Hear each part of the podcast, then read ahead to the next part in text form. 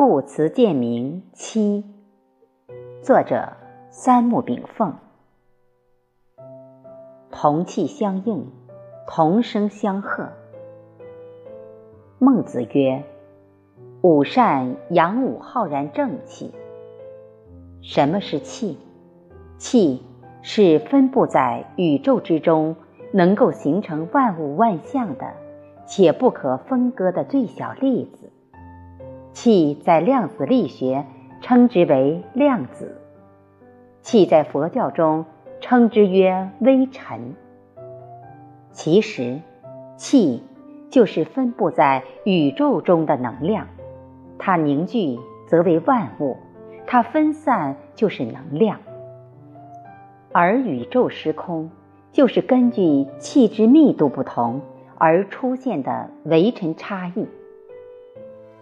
同气相应，就是密度相同的宇宙能量会互相靠拢，聚集在一起，形成一类事物。例如，太阳与地球的密度是不同的，而人类社会也是如此。同一阶层的人，也是相互支持而形成阶级，从而发出共同的声音，这就是同声相和。由上可见，宇宙道理非常简单：无极生太极，太极生阴阳，阴阳二气互相碰撞激荡，而形成能量疏密不同的维次时空。每一维次时空，都会化生出形象各异的万事万物。当今科学正在突破三维时空的限制，去探索。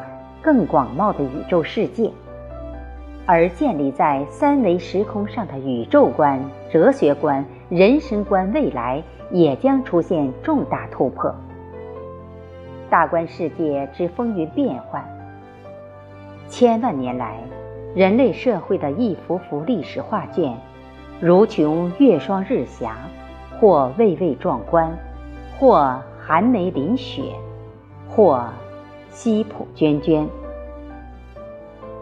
如果有人告诉你，日月星辰、山河大地、萧木竹霞、鱼虫鸟兽，皆有心识，皆有意志，皆有灵性，我们会相信吗？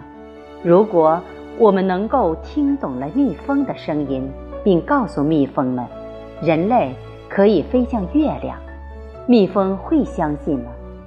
如果有人告诉你万物皆有其灵，而且灵魂能心包大虚，量周沙界，无穷无尽，无所不及，你会相信吗？如果一个母亲在万里之外对你说，她感应到了儿子出现不幸，你会相信吗？如果一位医生告诉你，他看到了死者的灵魂飘然而去，你会相信吗？我们从小用三维时空概念建立起来的哲学观与生命观，若不是亲身经历，很难相信三维宇宙时空之外还有四维、五维、六维世界的存在。如果灵性赋予我们第六感觉，这种超感觉。只能被他人视为特异功能，所以孔子说：“唯大智与下愚，可信可教矣。”上个世纪九十年代，日本有位化学博士叫江本胜，他在一次冷冻水的试验中，偶然发现了一个秘密：水也有意识。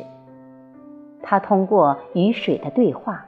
以及向水发出各种不同的善恶美丑等信息，然后将水进行冷冻，再来观察水的结晶，发现水的结晶会随着人给其传达的感情信息而改变不同结晶状态。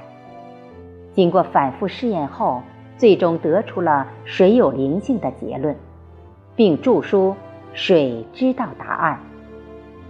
其实，这就是中国儒家哲学思想关于天人感应中的同气相应。我们对其发出的能量信息与其随之而形成的能量体一致。善有善应，恶有恶应。道教称为相随心生，佛教称为境随心变。江本胜博士没有任何宗教信仰，但他的试验结果仍然震惊宗教界与哲学界。古老的万物皆有其灵的训言，得到了当今科学家的科学验证。灵魂是什么？灵魂就是万物万象中的最高支配者，但它仍然不是事物的本体。佛教。将三千大千世界用三个字表达：性、实、相。性是宇宙本体，实是万物灵魂，相就是万物形象。如果人类科学完全突破了三维时空，那么人类社会的世界观、哲学观、生命观、价值观等将发生天翻地覆的变革。如果未来的科学观、哲学观、宗教观三者能在超三维时空的思想中合三为一，那么几百年来，三维科学与三维哲学带给人类社会的智库从此脱尽。东方文化中的孔子、老子的古典哲学观与释迦牟尼的佛教观等。将真正支撑起中国儒释道文化形成的东方文化大厦。中华文明中的核心思想将不再被后人视为迷信。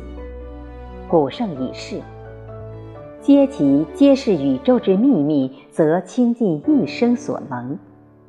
我们从这些圣哲的经典先集之中，如《易经》《道德经》《黄帝内经》。佛经、圣经、古兰经中会逐渐摸索到人类文明史的真正定位。宇宙是什么？宇宙就是本体、规律及其存在状态的总和。古圣先哲及近代科学家用毕生精力做出的探索，我们足不出户就读出他们的精髓之笔。这种。无因幸福是千百年前古人拜师求道所难以企及的。不要轻易否认古圣的结论，而应当反思当今人类是什么原因让我们放弃了对宇宙真理的文化信仰，而钻到知识世界的物质圈圈中不能自拔。这次轮回人间的生命意义到底是什么？是需要物质世界的欲壑难填，还是需要精神世界的正气浩然？